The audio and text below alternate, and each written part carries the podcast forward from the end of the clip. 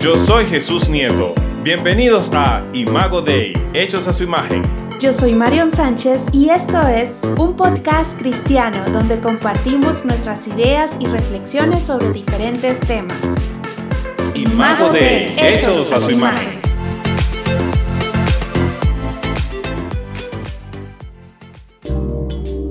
Hola, bienvenido a este podcast Imago Dei, hechos a su imagen. Primero que nada, quiero que nos conozcas un poco. Somos venezolanos, misioneros. Yo en particular estudié ciencias políticas en la Universidad de Puerto Rico. Parte de mi preparación ministerial se la debo a Juventud con una misión en Puerto Rico o mejor conocido como Jucún, Puerto Rico. Y en cuanto a mí, estudié comunicación social y soy periodista independiente y ambos pudimos realizar estudios bíblicos y ministeriales por extensión con la Universidad de las Américas de San Antonio, Texas. Desde que nos casamos hemos trabajado en el ministerio y nos gusta enseñar, conversar, aprender y explorar las oportunidades que Dios ofrece a cada ser humano. Por eso hoy estamos explorando este mundo de los podcasts. El nombre de nuestro podcast es Imago Dei, hechos a su imagen. Imago Dei es una frase en latín que significa imagen de Dios. Dice la Biblia en Génesis 1.26 que somos imagen de Dios.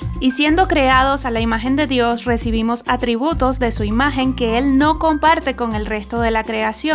Y estos atributos incluyen la creatividad, que es la habilidad de hacer algo nuevo, el lenguaje, la habilidad de comunicar ideas a través de palabras, las relaciones, la habilidad de interactuar con las personas, la naturaleza y el trabajo de manera intencional y con propósito. La elección moral, la habilidad de discriminar entre alternativas constructivas o destructivas y la habilidad de discernir la belleza. El servicio, la habilidad de actuar en forma amorosa, compasiva y desinteresada hacia otros. Estos reflejos de la imagen de Dios se encuentran frecuentemente en otras partes de la creación, pero hay una gran diferencia en la forma como son reflejados en el hombre y en el reino animal. Por ejemplo, los monos pueden ser creativos, pero no pueden crear una bicicleta, un automóvil o una estación espacial. Las ballenas pueden comunicarse unas con otras, pero no pueden dejar sus historias escritas para generaciones futuras. Por eso te invitamos a explorar con nosotros todos estos temas